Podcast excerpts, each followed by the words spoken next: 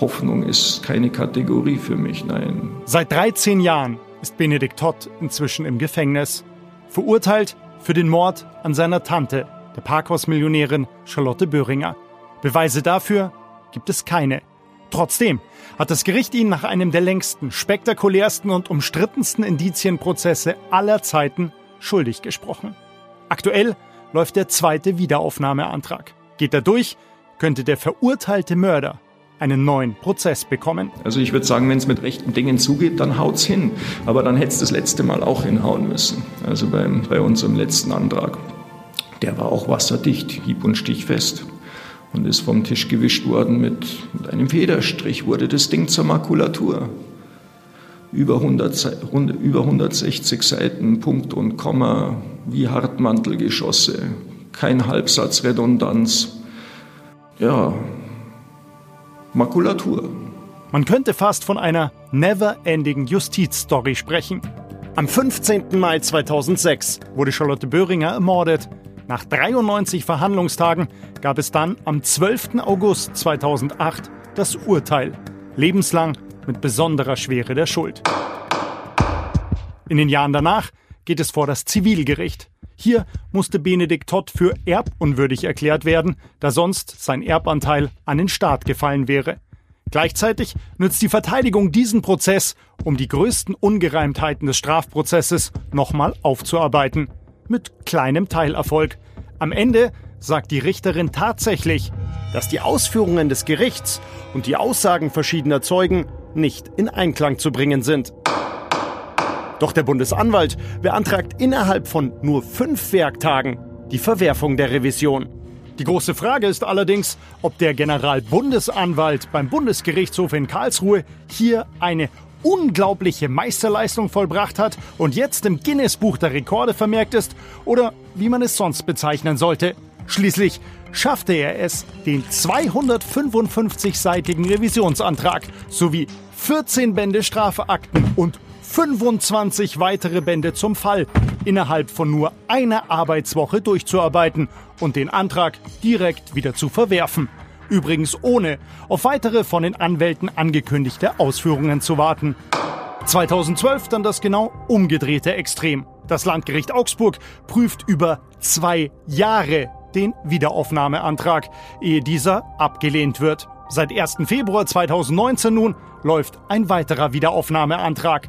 Verteidiger Peter Witting. Ja, es ist, äh, es ist echt äh, schwierig, äh, in der Wiederaufnahme etwas zu erreichen. Ähm, Sie müssen ja auch sehen, wir haben jetzt in diesem Fall mehr als 13 Jahre, glaube ich, sind es schon hinter uns. Was heißt wir? Benze Todd sitzt seit 13 Jahren in Haft. Kann man jetzt äh, erwarten, dass äh, man uns um den Hals fällt, wenn wir mit neuen Aspekten kommen und äh, versuchen darzulegen, dass dieses Urteil fehlerhaft war und äh, dass äh, es einen Menschen gibt, der 13 Jahre umsonst in Haft war. Glauben Sie wirklich, dass man uns da mit offenen Armen empfängt? Das ist nicht der Fall. Das erwarte ich auch nicht. Äh, ich erwarte nur, dass man unseren zweiten Antrag nach den Kriterien des Wiederaufnahmerechts beurteilt. Und ich denke, wir haben alles vorgetragen, was notwendig ist, um auch eine Wiederaufnahme zu bekommen. Aber warten wir mal ab. Wie Benzi jetzt freikommen soll, jetzt in Teil 6. Gong 96.3 Mordsgeschichten. Die größten Fälle der Münchner Kriminalgeschichte. Ich verlange keine Sympathien, ich verlange überhaupt nichts, ich verlange nur einen offenen Blick. Mehr nicht. Mein Eindruck von der Verhandlung war leider, dass es dem Gericht nie um die Wahrheit gegangen ist. Und das stimmt nicht. Da muss mehr als nur ein Ermittler und mehr als nur ein Staatsanwalt und mehr als nur ein Richter ein schlechtes Gewissen haben. Ich habe kein äh, schlechtes Gewissen. Eine lateinische Redewendung besagt, Irren ist menschlich. Aber irrt auch ein deutsches Gericht? Selten, sehr selten, eigentlich so gut wie nie glaubt man zumindest den erfolgreichen Wiederaufnahmeanträgen. Seit den 70er Jahren gibt es hier keine offiziellen Statistiken mehr. Allerdings schätzen Experten die Erfolgsquote, also dass ein Verfahren nochmal vor Gericht kommt, bei 0 bis maximal 3 Prozent ein. Und ausgemachte Wiederaufnahmespezialisten sagen sogar, die Wiederaufnahme wäre ein Rechtsmittel, das eigentlich nicht dazu bestimmt ist, erfolgreich zu sein. Trotzdem gibt es auch Justizirrtümer, die revidiert werden konnten. Wie zum Beispiel im Fall Günter Kaufmann oder Gustl Mollert oder bei Herbert Becker. Er wurde verurteilt zu siebeneinhalb Jahren Gefängnis wegen Vergewaltigung seiner Tochter. Das Gericht vertraute im Prozess auf die eigene Fachkompetenz anstatt einer psychologischen Begutachtung des angeblichen Opfers. Als die Tochter in den weiteren Jahren immer mehr Männer der Vergewaltigung beschuldigte, stellten Psychologen schließlich eine Persönlichkeitsstörung fest. Eine Wiederaufnahme des Verfahrens gibt es aber erst drei Jahre später und nachdem Herbert Becker bereits die komplette Haftstrafe abgesessen hat. Auch Harry Wörz wurde wegen versuchten Totschlags seiner damaligen Frau verurteilt. Elf Jahre nach der Tat wird er freigesprochen. Der Grund? Gravierende Ermittlungsfehler von Polizei und Staatsanwaltschaft, die einen Kollegen schützen wollten. Ist auch Benedikt Todd ein weiteres Opfer der Justiz? Sein Anwalt Peter Witting will jetzt in einem zweiten Wiederaufnahmeantrag den Fall nochmal vor Gericht bringen. Die neuen Erkenntnisse diesmal drehen sich um die DNA-Spuren am Tatort, die fehlerhaft genommen und deshalb auch falsch bewertet worden sind. Ich gebe Ihnen ein Beispiel. Es geht unter anderem um eine DNA-Spur am Sakko äh, von Charlotte Böhringer, so wie sie aufgefunden worden war nach der Tat. Das Landgericht hat diese Spur auf dem Sakko als Hinweis darauf gewertet, dass äh, Benedikt Todd im Zuge des Tatgeschehens mit einem Handschuh die Leiche berührt hat. Auf diesem Handschuh war Blut und äh, auf diese Weise ist also seine eigene DNA übertragen worden. Im Urteil steht hierzu, aus der Spurenlage ist zu schließen, dass der Täter mit Handschuhen an den Händen die Tat beging und am Sakko der Leiche hinten seitlich rechts mehrere in Blut gesetzte Handschuhspuren hinterließ. Im Bereich dieser Handschuhspuren wurde eine DNA-Spur gesichert, die ohne vernünftigen Zweifel vom Angeklagten stammt. Dies weist darauf hin, dass die Leiche im Zuge des Tatgeschehens mit einem blutigen Handschuh berührt wurde, auf dem sich die DNA-Spur des Angeklagten befand. Dies wiederum weist auf den Angeklagten als Täter hin. Es besteht zwar eine theoretische Denkmöglichkeit, dass diese DNA-Spur im Zuge der Leichenauffindung durch den Angeklagten, durch Berühren der Leiche, durch bloßes Sprechen oder durch herabfallende Hautschuppen gesetzt wurde.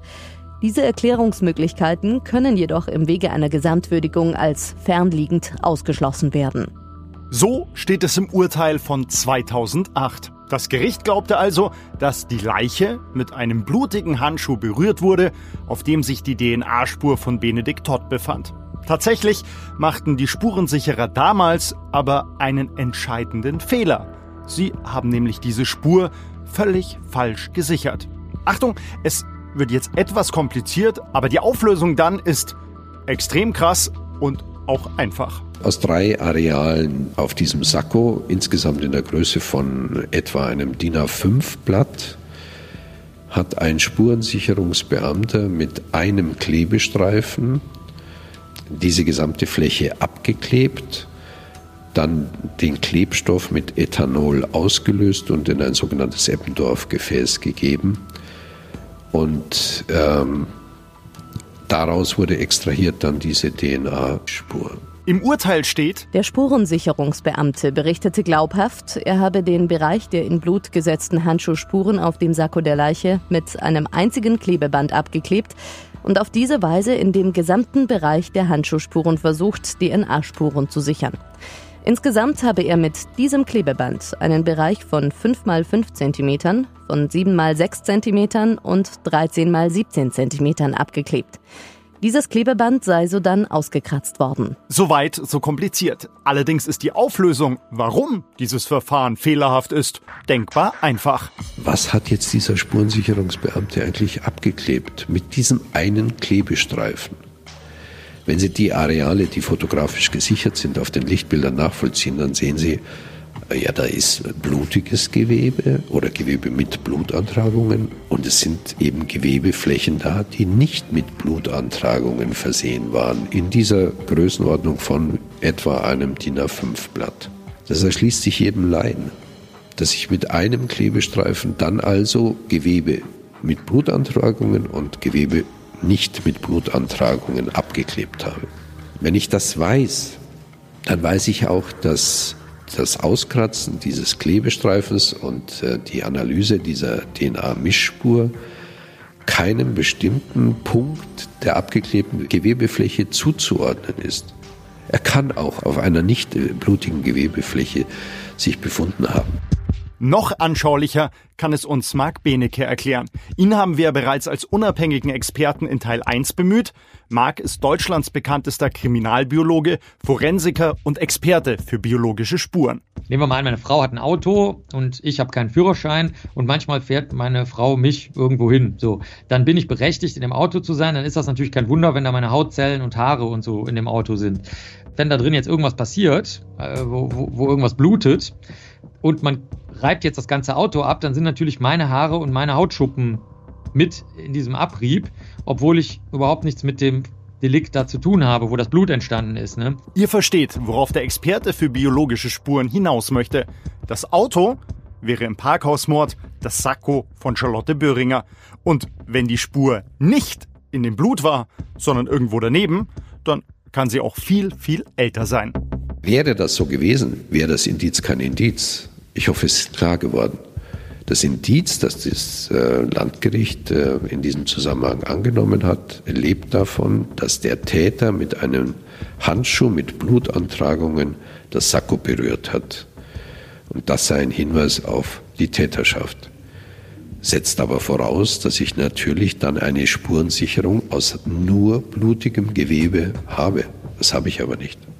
Es ist eben auch nicht blutiges Gewebe abgeklebt worden. Es ist so verrückt eigentlich. Ich äh, hoffe, ich habe mich da verständlich machen können, aber dass man auf dieser Basis mal gesunden Menschenverstand nur vor dem Hintergrund der Art der Spurensicherung überhaupt die Basis für ein solches Indiz kreieren will, ist verrückt.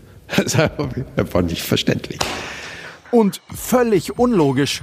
Genauso wie die Größe der Fläche, in der gemessen worden ist. Wie hat das Gericht gesagt? Insgesamt habe er mit diesem Klebeband einen Bereich von 5 mal 5 cm, von 7 mal 6 cm und 13 mal 17 cm abgeklebt.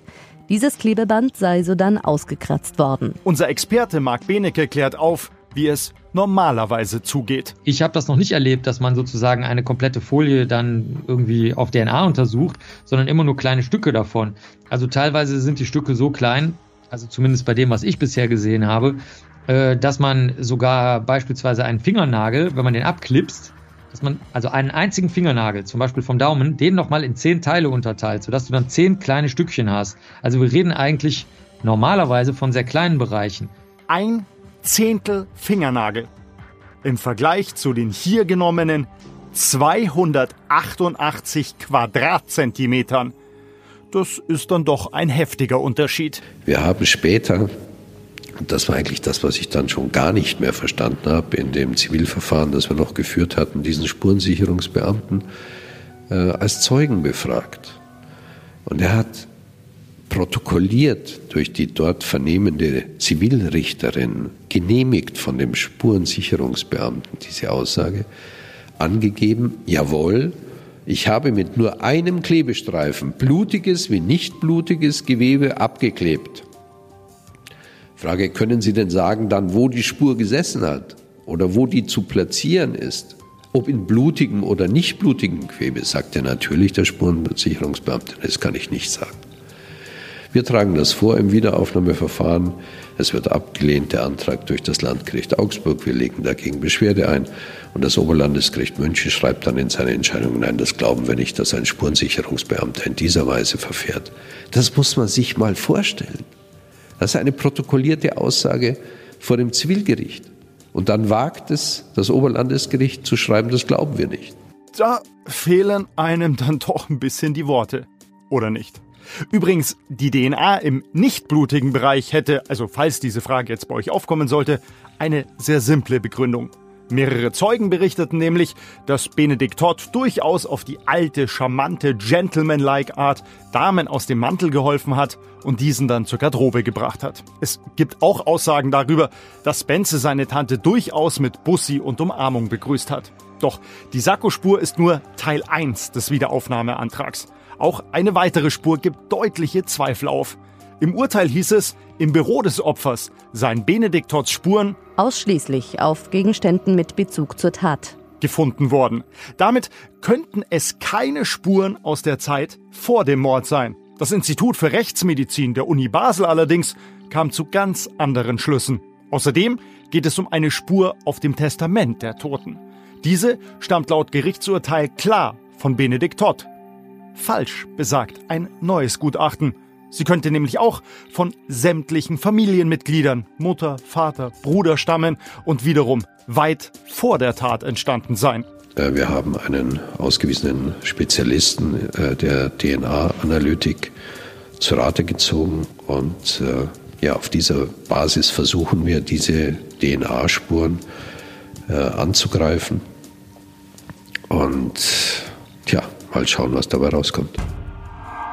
Das große Schlussfazit, mein Besuch im Gefängnis und den ganz persönlichen Einblick ins Seelenleben eines verurteilten Mörders. Gleich im letzten Teil.